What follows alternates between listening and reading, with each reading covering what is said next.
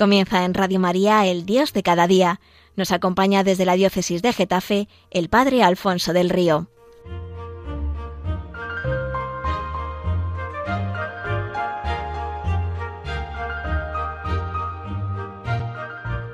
Un cordial saludo para todos los oyentes de Radio María desde el Seminario Diocesano de Getafe en esta nueva edición del programa El Dios de cada día que hoy vamos a dedicar a los sacerdotes como cercanía de Dios a su pueblo. ¿Por qué hemos elegido este tema? Pues por tres motivos. En primer lugar, por la proximidad del Día del Seminario. Después explicaremos por qué el Día del Seminario está unido a la fiesta de San José. Este año lo vamos a celebrar en el fin de semana del 19-20 de marzo con un lema eh, inspirado en el proceso sinodal que vive toda la Iglesia, sacerdotes al servicio de una Iglesia en camino. En segundo lugar, por la cercanía del simposio sobre el sacerdocio celebrado en el Vaticano del 17 al 19 de febrero pasado, en el que el Papa Francisco tuvo una intervención inicial preciosa en la que habló del sacerdote precisamente como cercanía de Dios a su pueblo. Y en tercer lugar, por la triste actualidad que ha vuelto a cobrar el terrible tema del mal causado por los abusos de algunos sacerdotes, a pesar del dolor tan profundo que a todos nos causan estos hechos, y precisamente para prevenir que nunca más vuelvan a suceder, es oportuno presentar el sacerdocio con su verdadero rostro como cercanía de Dios y también lanzar la pregunta vocacional al corazón de los jóvenes ¿Qué le dirías al Señor si Él te pidiese la vida para hacerse cercano a los hombres, particularmente a los que más sufren? San José eh, no dijo nada, se puso incondicionalmente manos a la obra. Eh, os decía antes, ¿por qué la fiesta del día del seminario está vinculada a la solemnidad de San José? Pues en 1872 el beato Manuel Domingo y Sol, Mosensol, fundó el Colegio de San José para las vocaciones eclesiásticas en Tortosa. San José habría de ser también el patrón de todos los colegios vocacionales que él abriría a lo largo de su vida y de la misma Hermandad de Sacerdotes Operarios Diocesanos fundada por él en 1883. Otro operario, también beato, Pedro Ruiz de los Paños, fue el gran impulsor de la obra de Mosén Sol. En 1921 celebró un preliminar del Día del Seminario en la diócesis de Tortosa, cuyo obispo propuso a San José como protector y abogado especialísimo de las vocaciones. La experiencia se fue extendiendo por todas las diócesis españolas por la labor de los operarios. En 1935, durante una semana pro seminario en Toledo, se llegó al acuerdo de unir la fiesta de San José y las vocaciones sacerdotales porque, como dijo en aquella ocasión el arzobispo, San José fue el padre putativo del primer sacerdote, Cristo Jesús, de cuyo sacerdocio participan todos los sacerdotes de la nueva ley. Tan solo unos meses después de aquella celebración moriría mártir Pedro Ruiz de los Paños, Después de la Guerra Civil, la celebración del Día del Seminario se consolidó en toda la Iglesia española por la necesidad de nuevas vocaciones, pedirle al Señor, al dueño de la vies, nuevos sacerdotes y también por la necesidad de la reconstrucción de los seminarios. Vamos a comenzar el tema de hoy ilustrándonos con, con una historia, una historia que, como suele decirse en las películas, la presente historia está basada en hechos reales. Los nombres de los lugares y de las personas que aparecen en ella han sido trastocados para preservar su identidad. Pues bien, cuentan que el nuevo sacerdote que había sido enviado por el obispo a la parroquia de Santa Eufrosia se llamaba Don Luis, pero para diferenciarlo del párroco que también se llamaba Don Luis, pronto se convirtió en Don Luisín a pesar de ser un hombre grande y fuerte, lleno de vitalidad y de alegría. Don Luisín se había dado cuenta bien pronto de que el centro juvenil de la parroquia estaba casi despoblado de jóvenes y que los pocos que se animaban a acudir a él pronto lo abandonaban aburridos. Tal vez le faltan algunas actividades, algunos equipamientos deportivos, pensó, y dicho y hecho se puso manos a la obra y proyectó un campo de, baloncesto y otro de fútbol. Pocos días después llegó un camión de arena que debía ser esparcida por el terreno para hacer un buen campo. Se dirigió a los jóvenes que estaban eh, perezosamente sentados en los salones del centro, echando la tarde con interminables y estériles discusiones deportivas y alguna partidita de cartas. Chavales, ha llegado la arena y las palas os esperan. Los muchachos le miraron perplejos respondiendo Ah, sí, la arena, ya. Pero uf, es que ahora hace un calor asfixiante. Don Luisín no tenía ganas de discutir con ellos. Se vistió de faena, se remangó la camisa y empezó a trabajar él solo, esparciendo la arena.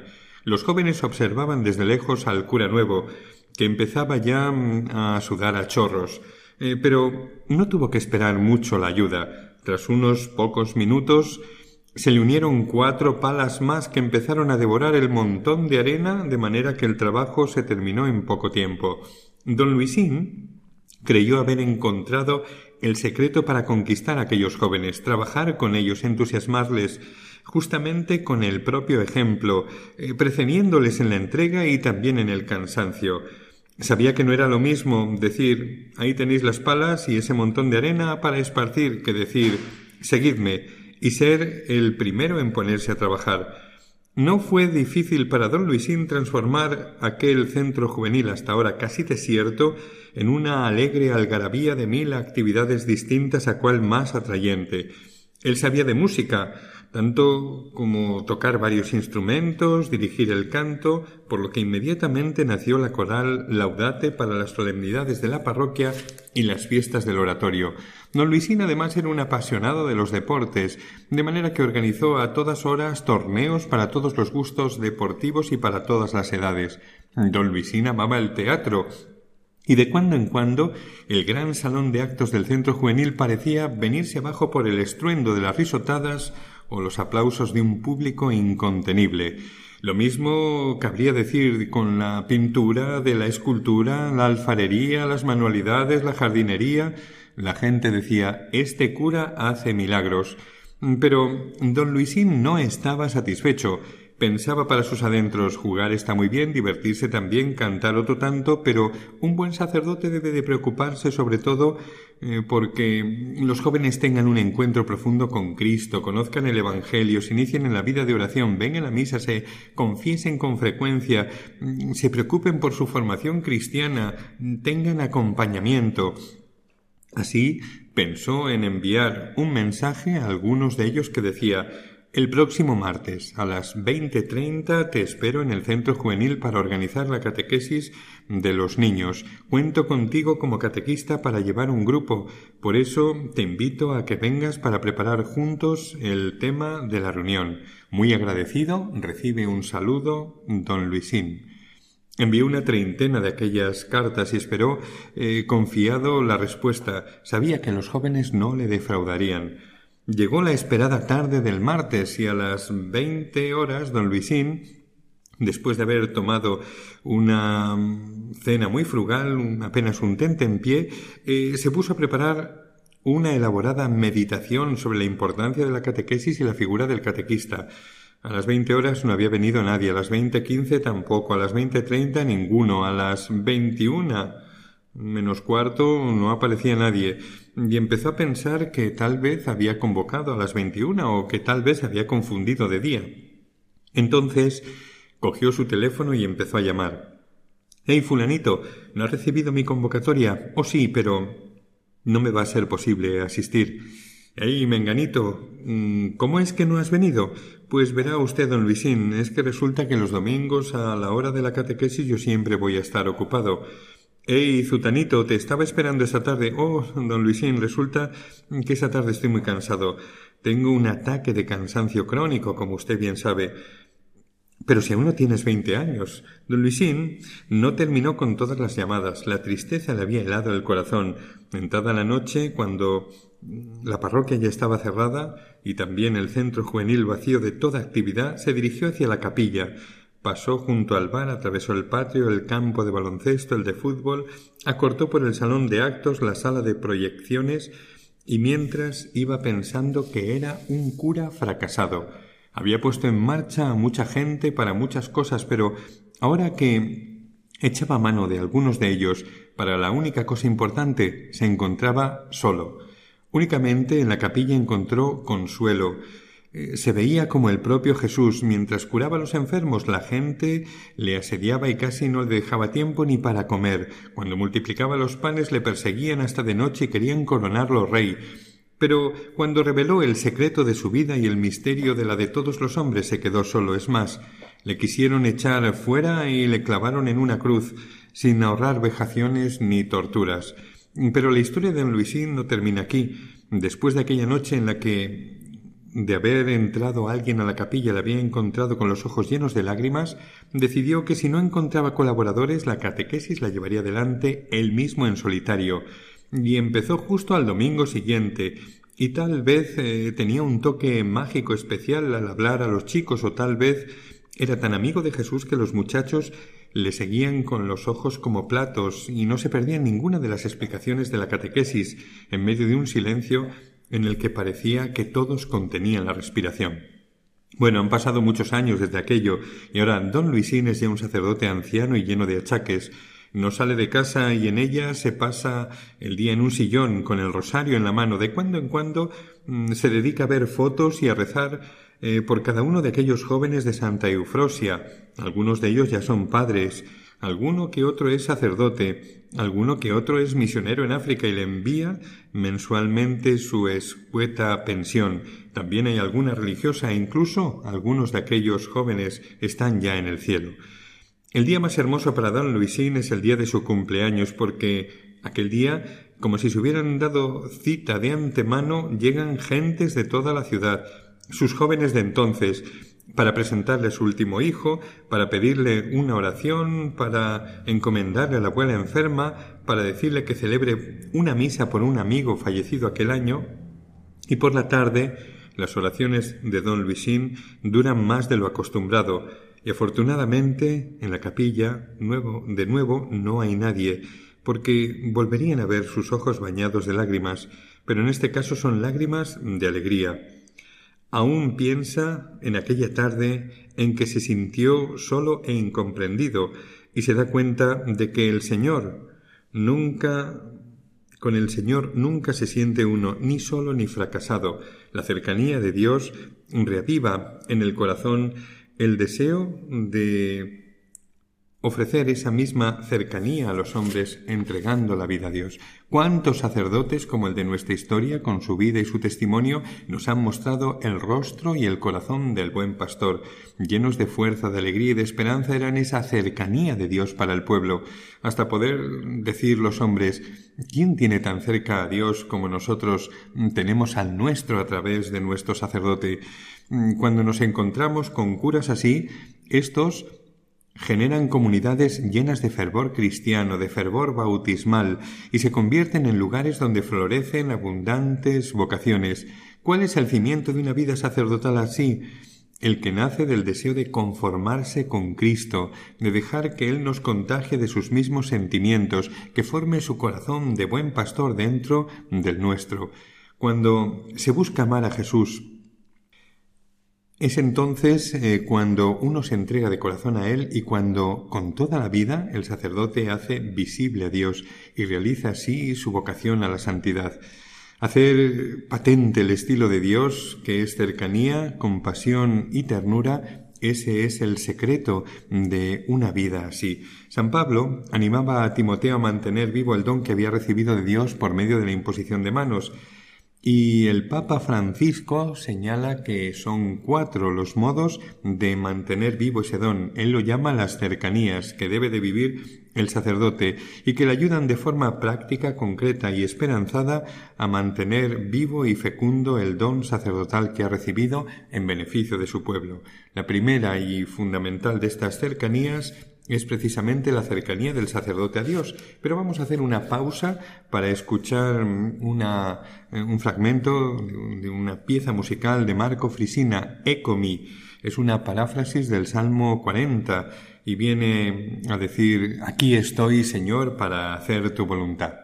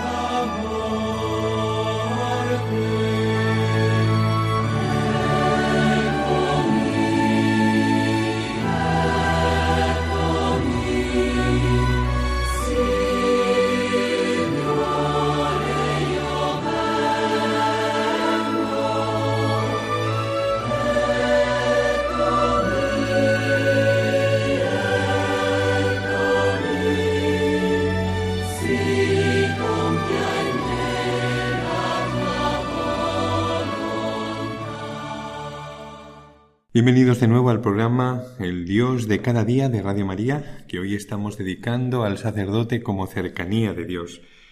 ¿Cuántas veces un sacerdote escucha a lo largo de su vida frases como esta? Usted que está más cerca de Dios, usted a quien seguro Dios hace más caso, eh, cosa que realmente no es así, pero eh, que pone palabras a una, a una intuición del pueblo cristiano, que el sacerdote vive en la intimidad de Dios, eh, si ha sido elegido por Él para hacerse presente en la vida de los hombres, vivir en ese abrazo de Dios es esencial para el sacerdote. De Moisés dice la Escritura que resplandecía los ojos del pueblo después de haber estado reunido con Dios. Y esto mismo es lo que el pueblo cristiano espera encontrar en sus sacerdotes, encontrar en ellos ese resplandor que sólo se obtiene viviendo en su presencia.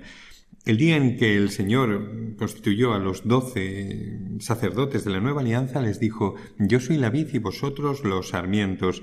Eh, permaneced en mí porque sin mí no podéis hacer nada. Ese permanecer en Él hace fecundo su ministerio.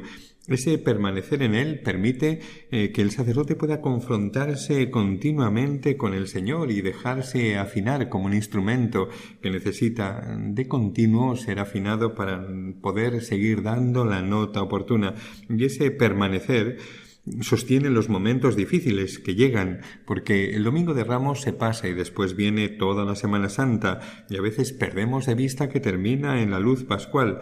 En esos momentos difíciles, ese permaneced en mí es lo que sostiene el sacerdote. Si el sacerdote no permanece en esa presencia, su vida y su ministerio inmediatamente se resienten, como el carbón cuando lo sacas de la hoguera se enfría, se oscurece y vuelve a ser una piedra, y solamente volver a las llamas le haría resplandecer y irradiar calor. Vamos a pedir por todos los sacerdotes para que vivan esa cercanía vital mm, al corazón de Dios y así se empapen de sus sentimientos y sean siempre cercanía de ese corazón para todos los hombres. La segunda cercanía, que hace posible que la vida del sacerdote sea una cercanía de Dios a los hombres, es la que el sacerdote debe de vivir respecto de su obispo. ¿Quién no ha oído alguna vez aquel refrán que dice del superior y del mulo, cuanto más lejos, más seguro? Es decir, apártate de todo aquel que tiene autoridad porque saldrás coceado. Parece mentira cómo se nos cuela la mentalidad mundana en el corazón. Hagamos la prueba. Ante la palabra obispo, lo primero que suele venir a la mente es autoridad y obediencia, cuando realmente debía de ser paternidad y comunión. La verdad es que mm, para mí es muy fácil decíroslo porque eh, en la diócesis de Getafe hemos tenido una suerte tremenda, hemos sido unos privilegiados con los tres obispos que hemos tenido, nos lo han puesto facilísimo a sacerdotes y fieles. ¿Cuántas veces, sin embargo, se vive mal esta cercanía, que es vital para todo el pueblo cristiano y particularmente para el sacerdote, porque se tiene una imagen del obispo y de la obediencia que no son las que nacen de la escritura? La obediencia nace del vínculo que nos une a los sacerdotes en comunión con el obispo y es algo connatural, no es una imposición disciplinar que llevamos mm, como una losa pesada o una cadena que coarta nuestra libertad, nada más lejos. Cuando se vive sanamente esta relación, obedecer nace de la humildad de darnos cuenta de que para conocer la voluntad de Dios sin confundirla con la voluntad propia uno necesita confrontarse y escuchar la voz de Dios a través de otro para hacer un buen discernimiento, y es que solamente en ese vínculo de comunión con el obispo es posible un discernimiento lúcido y objetivo, porque de lo contrario uno corre el riesgo de enrocarse en lo suyo y confundirlo con la voluntad de Dios con consecuencias nefastas para sí y para el pueblo cristiano que le ha sido confiado. Salir de uno mismo, apelar a otro, me permite encontrar el camino que me conduce a la verdad y a la vida, y esta relación a veces puede conllevar no compartir totalmente el punto de vista del superior o implicar hasta cierta tensión, pero por encima de ambas está el vínculo que nunca se puede romper. No hay que perder de vista que estamos ante un Padre eh, que mm, hace presente al Padre con mayúsculas, ante quien podemos y debemos expresar nuestro parecer con respeto, valor y sinceridad, y de hacerlo así nos vamos a encontrar con toda seguridad a un Padre humilde que escucha, que se deja ayudar, que es capaz también de autocrítica y de rectificación. Tenemos que rezar mucho para que la relación entre los sacerdotes y los obispos sea un verdadero vínculo de comunión eh, que edifique a todo el pueblo cristiano. La tercera cercanía que el sacerdote debe de vivir es la cercanía a sus hermanos en el presbiterio. Antes hablábamos de la relación con el obispo en términos de comunión con un padre. Pues bien, esta relación lleva a los sacerdotes a vivir entre sí una verdadera fraternidad. Jesús lo pidió al Padre poco antes de entregar la vida. Padre, que sean uno como tú y yo somos uno, para que el mundo crea. La comunión entre los sacerdotes es un signo de lo más elocuente de la presencia del Señor en ellos, donde dos o más de vosotros están reunidos en mi nombre, allí en medio me hago presente yo.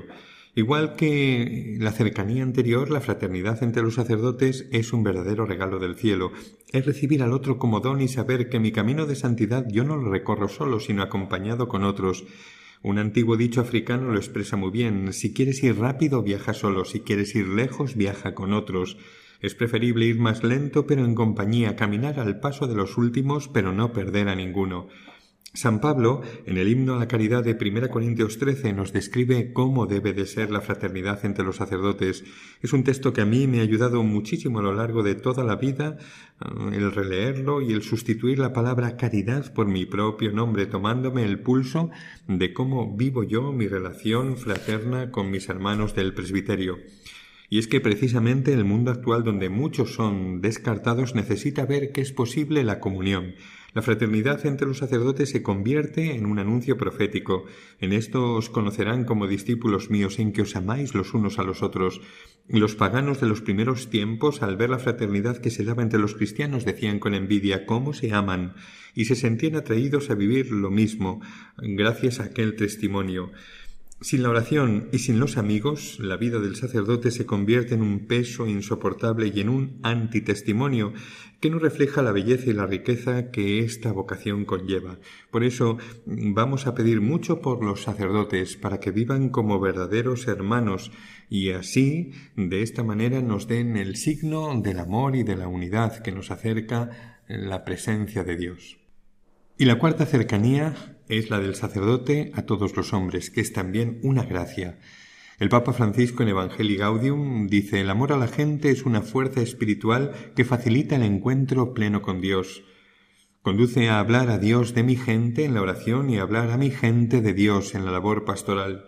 El sacerdote se convierte en la escala de Jacob, en él se une Dios con su pueblo. Por eso si antes decíamos que al sacerdote le es esencial la cercanía de Dios, complementamos esa afirmación diciendo que su lugar está en medio de la gente, en una relación de cercanía estrecha con su pueblo, una cercanía que le mueve a prolongar el estilo de Cristo, el buen samaritano, entretejido de vecindad al pueblo, de compasión y de ternura, el Cristo que viendo las heridas de su pueblo no pasa de largo, sino que se agacha hasta los hombres y unge estas heridas. Este es el estilo del pastor que el pueblo de Dios espera encontrar en sus curas, pastores según el corazón de Cristo. Una de las paradojas de nuestro tiempo es que estando conectado a todo y a todos a través de las redes, el hombre vive en soledad, en orfandad y con un sentido de falta de pertenencia. En esta situación que imprescindible se hace la cercanía del pastor que llama a formar comunidad, a vivir en ella como hijos y hermanos y a ofrecer al mundo una señal inconfundible de que el reino de Dios está ya aquí y merece la pena incorporarse a él. Vivir entregado de todo corazón a servir al pueblo de esta manera es el mejor antídoto contra ese mal de la vida sacerdotal que llamamos clericalismo, que es una perversión que hace que el sacerdote pierda de vista que su sacerdocio es para servicio del pueblo y no el pueblo para el servicio del sacerdote. Los signos de que este mal están en el corazón del sacerdote son su rigidez, las lejanías, la selección de unos pocos, los afines en detrimento del resto, una verdadera desnaturalización de la vida y del ministerio del sacerdote. Qué bueno es para los sacerdotes examinarse diariamente sobre cómo andan en estas cercanías. Estas cuatro relaciones forman el entramado de toda su vida y ministerio el sacerdote es un hombre de cercanías, como hemos visto hoy, porque el primero que asumió este estilo fue el propio Jesucristo.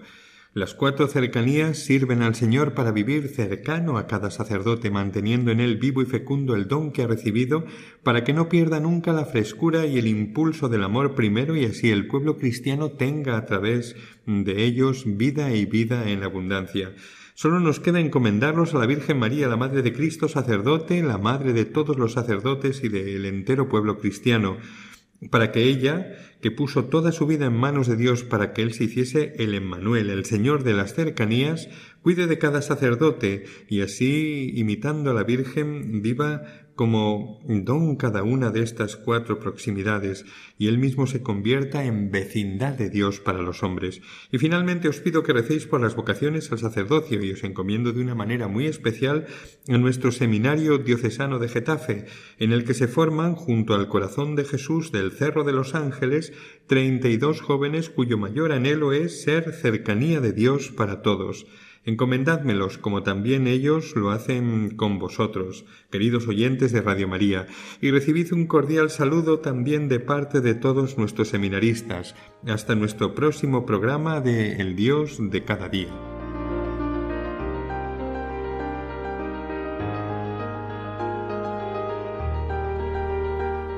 Concluye así en Radio María El Dios de cada día nos ha acompañado desde la diócesis de Getafe el padre Alfonso del Río.